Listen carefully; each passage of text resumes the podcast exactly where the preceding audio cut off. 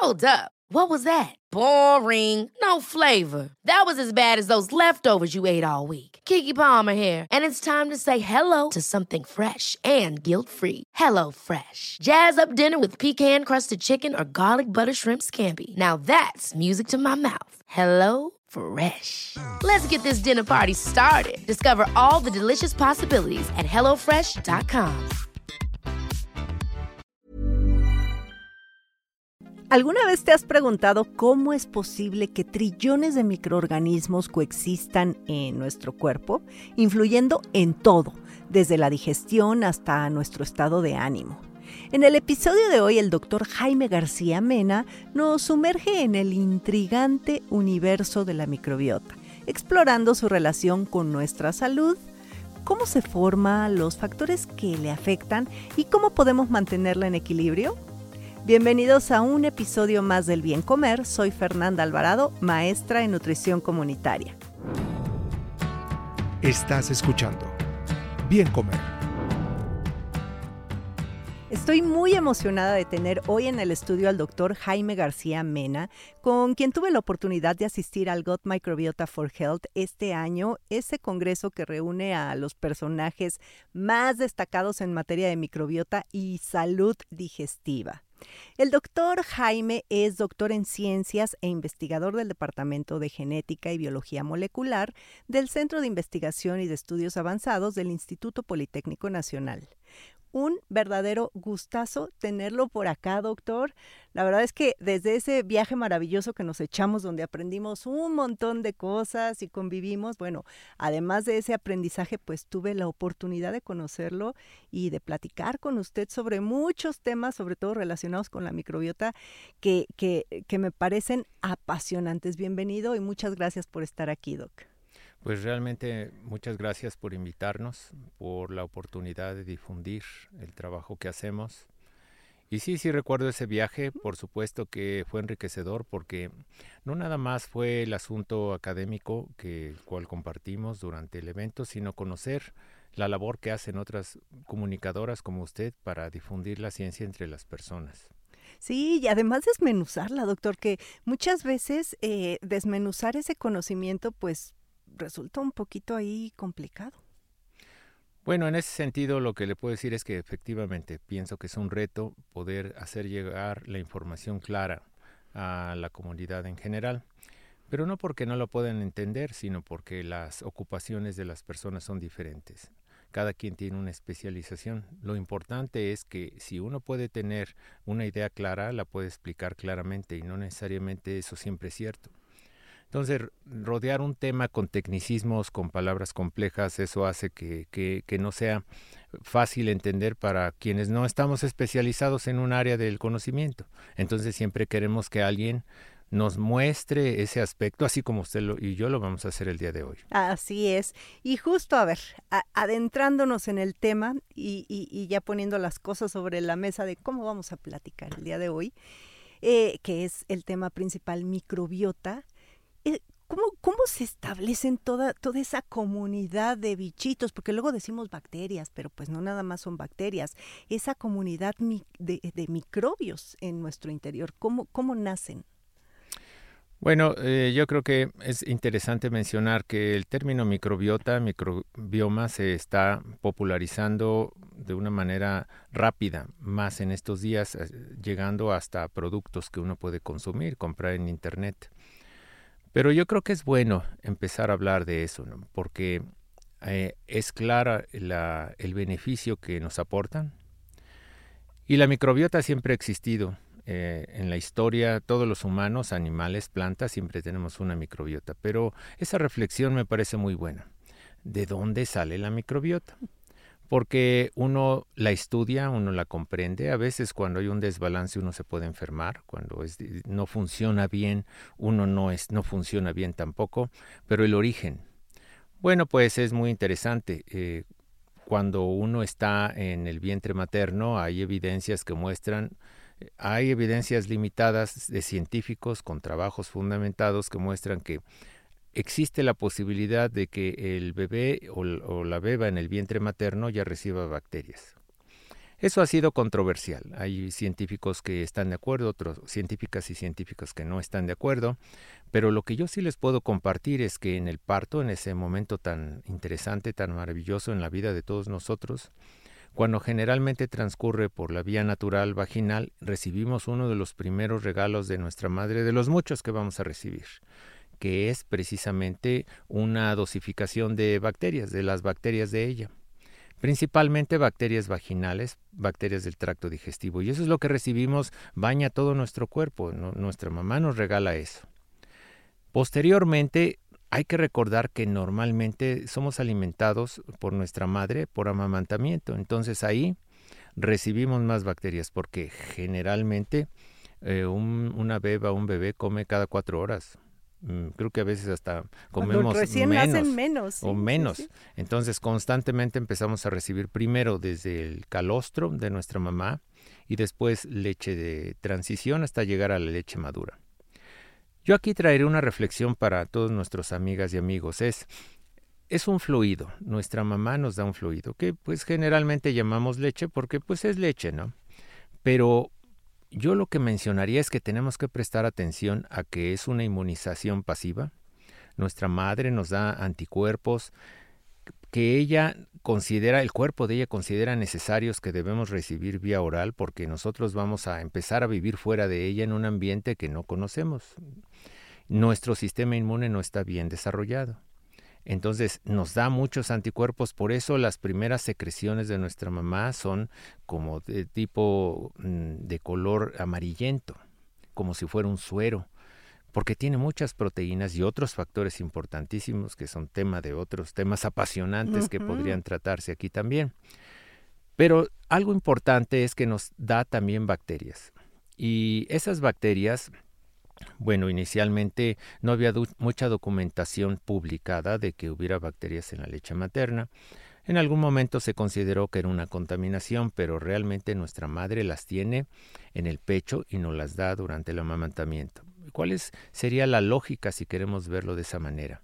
Bueno, parecería ser que nuestra mamá vive en un ambiente, ella está expuesta a muchas cosas, alergenos, bacterias, compuestos químicos, y cuando nacemos nos va a dar lo necesario para que nos podamos adaptar a ese ambiente. ¿Por qué bacterias? Pues porque no las da, pero lo importante es cómo no las da. Nuestra mamá, por investigaciones publicadas eh, y también que hemos trabajado nosotros en México, sabemos que gran parte de esas bacterias están decoradas con inmunoglobulinas, es decir, que como nuestro sistema inmune recién recién al nacer no está bien desarrollado, nuestra madre aporta bacterias, pero nos da unas que están cubiertas de inmunoglobulinas de la clase IgA.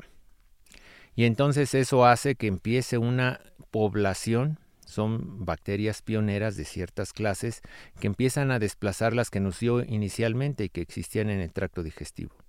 Y eso es de gran importancia para la salud de, las y los neonatos, porque lo que tenemos es que nuestro sistema inmune empieza a desarrollarse, tiene que ser educado, por decirlo de alguna manera, y además debe de controlarse la inflamación y promoverse el desarrollo del epitelio, porque estamos chiquitos y no tenemos nada que, que nos puede estimular, pero la leche materna lo hace. Aquí, si me permite abundar, vendría la, la contrapregunta. Bueno, ¿y qué pasa con los que no nacen vía natural y no son amamantados? Le iba a preguntar justamente. Exactamente, porque siempre ya la inquietud. Se me adelantó. Bueno, ¿y esa excepción qué pasa? Bueno, lo que se sabe de muchos partos, muchas publicaciones, es que lo, las bebés y los bebés que nacen por cesárea, la primer microbiota que tienen es diferente. Y microbiota en todo su cuerpecito, por fuera y por dentro es más parecida a la de la piel de la mamá. Pero generalmente la mamá empieza a amamantar. Y entonces, para el tracto digestivo, que es algo importante porque ahí nos vamos a nutrir, le empieza a proveer de esas bacterias que ella, que tiene en, en la leche y que nos va a transmitir. Y ahora también viene la otra pregunta. Bueno, hay bebés que no reciben leche materna eh, también les dan leche de fórmula que muchas veces es, de gran utilidad para rescatar a muchos, muchas pequeñas y pequeños que no pueden ser amamantados por su madre. Sí, es cierto, pero ahí la evolución de la microbiota del tracto digestivo es diferente y eso nos lleva a un área interesante del conocimiento que indica que, que las y los bebés que no recibieron la leche materna son, están, su vida está más asociada a padecimientos como alergias, como en el futuro obesidad y otros problemas. Y justamente que es ahí eh, pues otra de las de las preguntas, porque mucho se habla como, comenzó eh, diciéndonos en esta charla, que ahora está por todos lados la palabra microbiota, microbioma, probióticos, prebióticos, pero al final, ¿por qué insistimos tanto? O sea, ya nos explicó ahorita el origen. Ahora, ¿por qué, eh, qué relación tiene este conjunto de microorganismos? Con nuestra salud, ¿no? Porque ahora lo, es lo que veíamos mucho en el Congreso, que está relacionado hasta con cáncer, o sea, está relacionado con, con muchas eh, situaciones de salud. Entonces, ¿qué relación tiene esta microbiota con nuestra salud? Bueno, eh, no, no somos un, cada individuo como nosotros, no estamos aislados, tenemos que interaccionar con el ambiente necesariamente. Y la microbiota está presente en todo el cuerpo. Nuestra piel, por ejemplo. Hay un tipo de bacterias que predominan en, la piel, las actinobacterias, que nos dan salud, que hacen que nuestra piel no esté inflamada, por ejemplo. Que las poblaciones son diferentes a las que están en el tracto digestivo.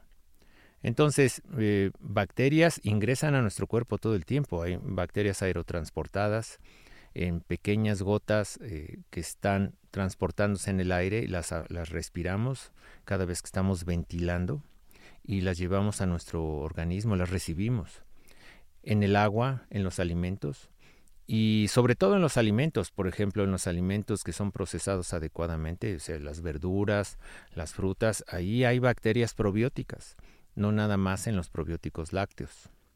Y esas bacterias ingresan a nuestro cuerpo y lo que hacen es enriquecer una comunidad.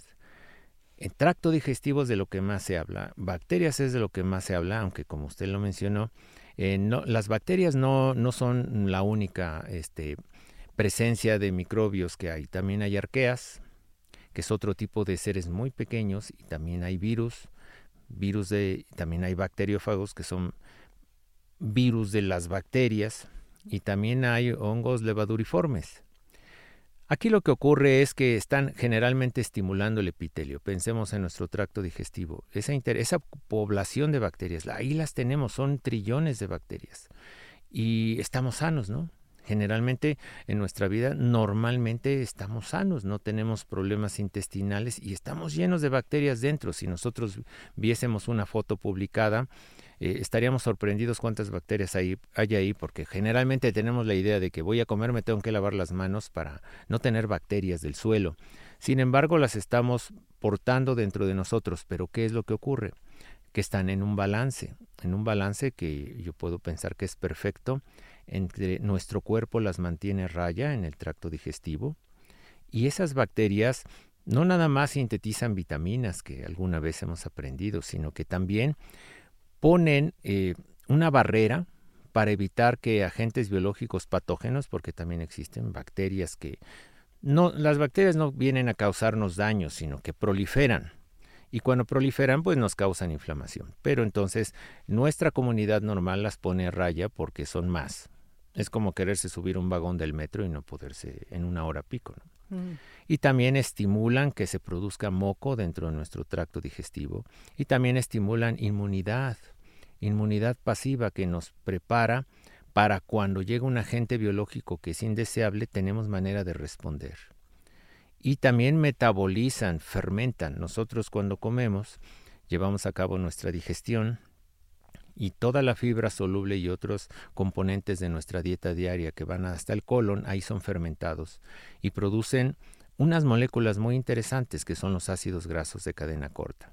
Ahora, relación con cáncer. Bueno, parece ser que eh, un desbalance siempre trae desregulación en los procesos celulares nuestros. Entonces, sí es, hay evidencias claras de que comunidades de microorganismos que difieren de lo que normalmente presenta la especie humana, se asocian con cáncer. A veces asociar no, quiere decir que lo causen, pero están asociados de manera que puede existir una relación de que evolucionen una microbiota a estar mal cuando está desarrollándose un cáncer porque hay otros agentes como virus que pueden disparar que las células empiecen a transformarse. Pero cuando tenemos una comunidad microbiana que está estimulando el sistema inmune, lo que va a ocurrir es que inmunológicamente nos podemos defender de una mejor manera, porque nuestro sistema inmune es el que contrarresta la proliferación de células cancerosas. Entonces, por eso es bueno cuidar de nuestra microbiota con un bien, un bien comer. Exacto, y ahorita en el segundo bloque vamos a hablar de cómo mantener ese equilibrio. El tip de la semana. Incluye yogurt en tu dieta habitual. Una porción de 240 gramos de yogur puede contener más de 8 mil millones de probióticos exclusivos para el cuidado y mantenimiento de la salud digestiva. Pero ojo, asegúrate que el yogurt que elijas no tenga exceso de azúcar y declare contener cepas que hayan sido estudiadas como la Bifidobacterium lactis que está presente en algunos yogures del supermercado. Estás escuchando. Bien comer. Doctor, ¿y cómo mantener ese equilibrio? Eh, pues un equilibrio saludable para aquellos que se quieren meter al vagón del metro, ¿no? Como la analogía que nos hizo, pues no, no entren. Bueno, pues lo que debemos hacer, depende de cuál microbiota hablemos, ¿no? Por ejemplo, si es del tracto digestivo, pues es una buena dieta. que es una buena dieta? Yo, yo creo que una buena dieta es todo conocimiento que, sobre nutrición que trate de promover la salud es bueno y bienvenido. Si hay personas que siguen ciertas dietas, ciertas preferencias y le funciona, yo creo que está funcionando su microbiota. Su microbiota está bien porque uno los ve sanos. Hay gente que no come carne, hay gente que come exclusivamente verduras, y tiene que, pero sí tiene que suplementar con vitaminas mm, parte de la dieta. todo eso es el bien comer. Entonces, un bien comer está definido para, para, por lo que nosotros recibimos y nos hace sentir bien. Y en este caso, pues siempre que tengamos una nutrición de nuestra microbiota adecuada, pues la microbiota va, va a proliferar en, en una buena dirección y entonces nos va a mantener en todos esos procesos fisiológicos que es mantener baja la inflamación, por ejemplo, poder procesar bien los azúcares eh, y, y, evitar que cuando lleguemos a una edad madura podamos tener problemas metabólicos como diabetes y obesidad, que en población mexicana está asociada con eh, una microbio, un perfil de bacterias diferentes a los que tienen las personas que no, no, lo tienen, que no tienen el padecimiento. Sí, y, y, a ver, justo acá en este punto, bueno, entran los famosos probióticos, ¿no? Y, y, y creo que ahí hay mucha confusión porque la gente ya inmediatamente cree que un alimento fermentado, llámese una kombucha o llámese un miso, este, eh, si uno los consume ya nos estamos llenando automáticamente de probióticos. Y sí y no, pero platíquenos por qué. Bueno, eh, los probióticos que, que generalmente podemos escuchar, yo lo que le puedo decir es que he podido atestiguar que en los probióticos comerciales hay ciencia detrás del desarrollo. Hay mujeres y hombres que han dedicado años de investigación para tratar de buscar bacterias que traigan salud. Eh, el reto siempre ha sido que no, se, no son residentes permanentes. Eso es, digamos que científicamente es algo muy interesante que, porque son, son bacterias generalmente que provienen de otras fuentes que sí, sí traen bienestar porque las, las, investigaciones demuestran que si una persona consume el probiótico, muchas veces baja el, perfil inflamatorio, las pruebas de que, clínicas que nos manda a hacer un médico y nos, para saber si tenemos inflamación o no. Nada más que las bacterias no, no, no son residentes, por eso tenemos que estarlo consumiendo. Sin embargo, lo interesante es, y la microbiota ahí vive.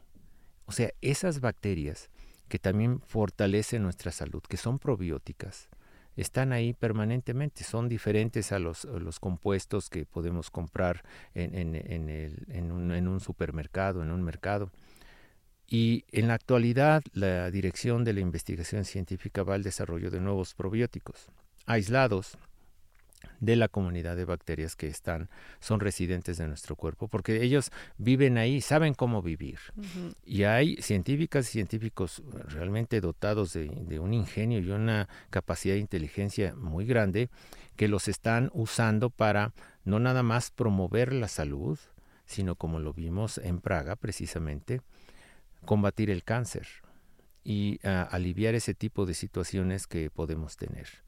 Y, hacen ingeniería genética para poder mantenerlos activos durante un tiempo y después desactivarlos. Entonces, como son esos probióticos naturales que, residen dentro de nuestro tracto digestivo, saben cómo vivir y pueden permanecer. Ahora que si son buenos o son malos, tengo mucho respeto por todos los probióticos que hay. Hay productos Mm, yo creo que críticamente puedo mencionar que muchas veces tienen mucho azúcar, pero todo depende del mercado. Eh, también la población tiene preferencias y no va a haber ni probiótico ni medicamento que, que resuelva los problemas que nosotros, las personas, no, no queramos adquirir una responsabilidad. Eh, tanto hombres como mujeres tenemos que asumir la responsabilidad de cuidar nuestra salud, cuidar nuestra microbiota y practicar el bien comer.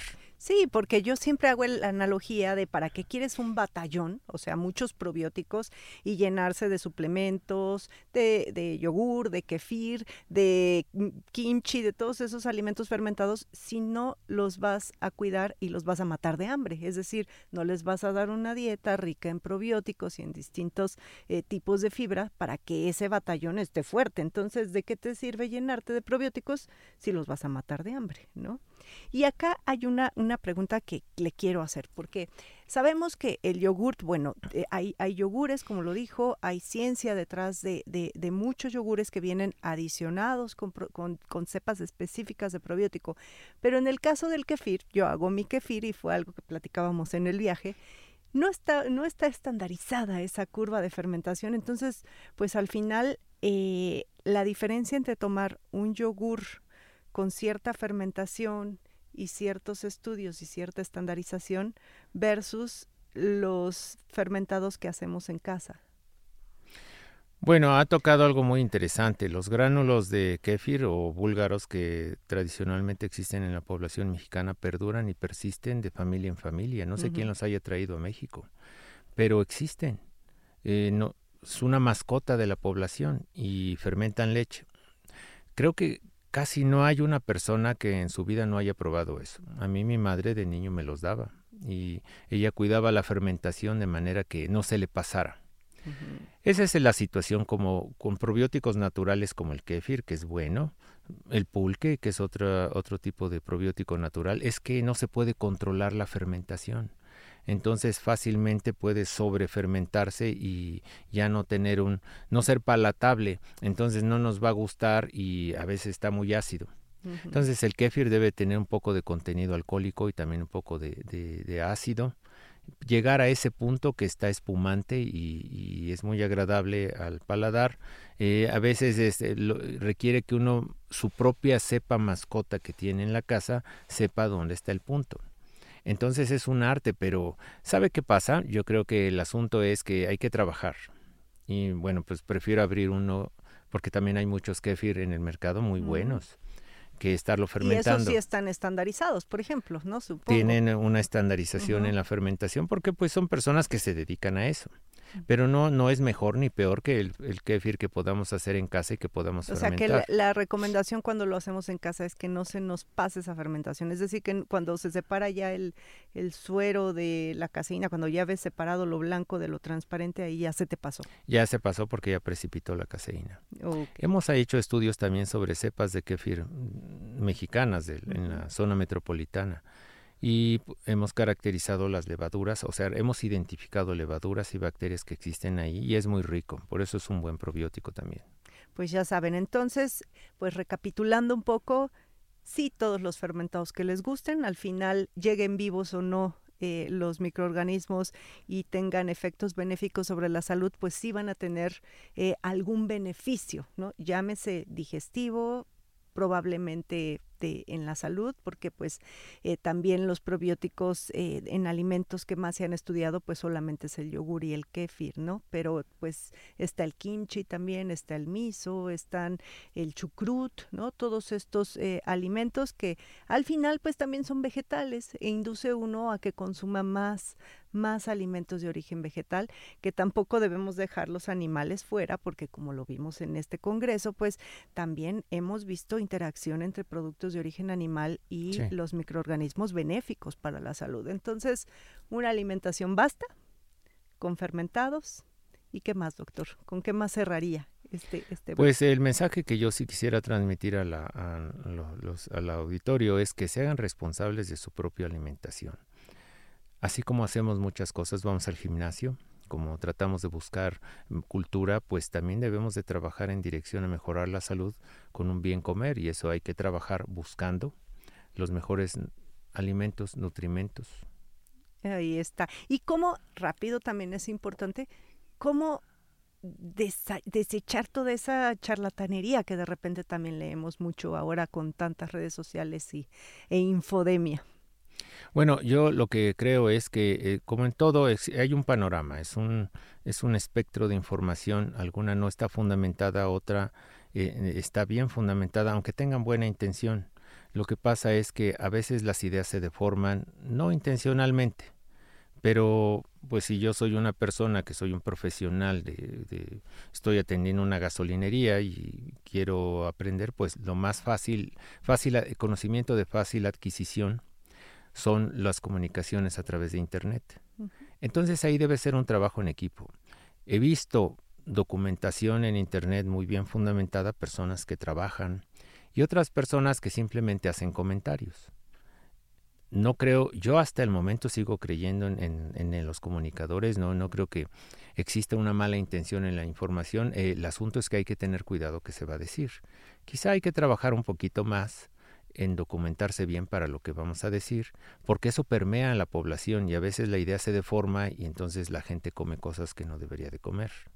Exacto, consume, yo de repente digo, no somos lo que comemos, sino somos lo que leemos de repente. Entonces, pues también acercarnos a, a fuentes fiables, ¿no?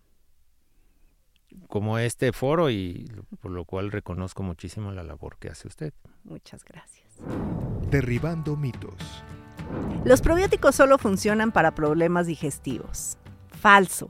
Aunque los probióticos son conocidos principalmente por su capacidad para mejorar la salud gastrointestinal, también han mostrado tener beneficios en otras áreas de la salud, incluyendo el sistema inmunológico, la salud mental y más. Estás escuchando bien comer. Doctor, es un gusto haberlo tenido por acá y ojalá que regrese muy pronto porque pues nos falta tiempo para, para platicar todo lo que usted nos puede compartir. Muchas gracias. Estaremos siempre listos para cuando nos convoque. Y la gente, ¿dónde lo puede encontrar? Si le quedó alguna duda, quiere hacerle algún comentario. Bueno, hemos recibido el beneficio de que muchas personas de la población nos han llegado a contactar a través de mi correo electrónico, que le puedo decir todo en minúsculas, es letra J, letra G, M, E, N, A, J, G, Mena, se leería, arroba. Luego la institución donde trabajo, que es el Sinvestab, C, I, N, B, E, S, T, A, V. Luego de eso, punto MX, nada más. Ahí está, como quiera, bueno, pues yo también lo, voy a compartir y la gente que nos ve en YouTube, pues lo verán aquí en, en la pleca, pero pues de verdad le agradezco mucho el haber estado con nosotros y pues ya saben que a mí pueden encontrarme en todas las redes sociales como Bien Comer. Gracias, doctor. Gracias por promover el Bien Comer.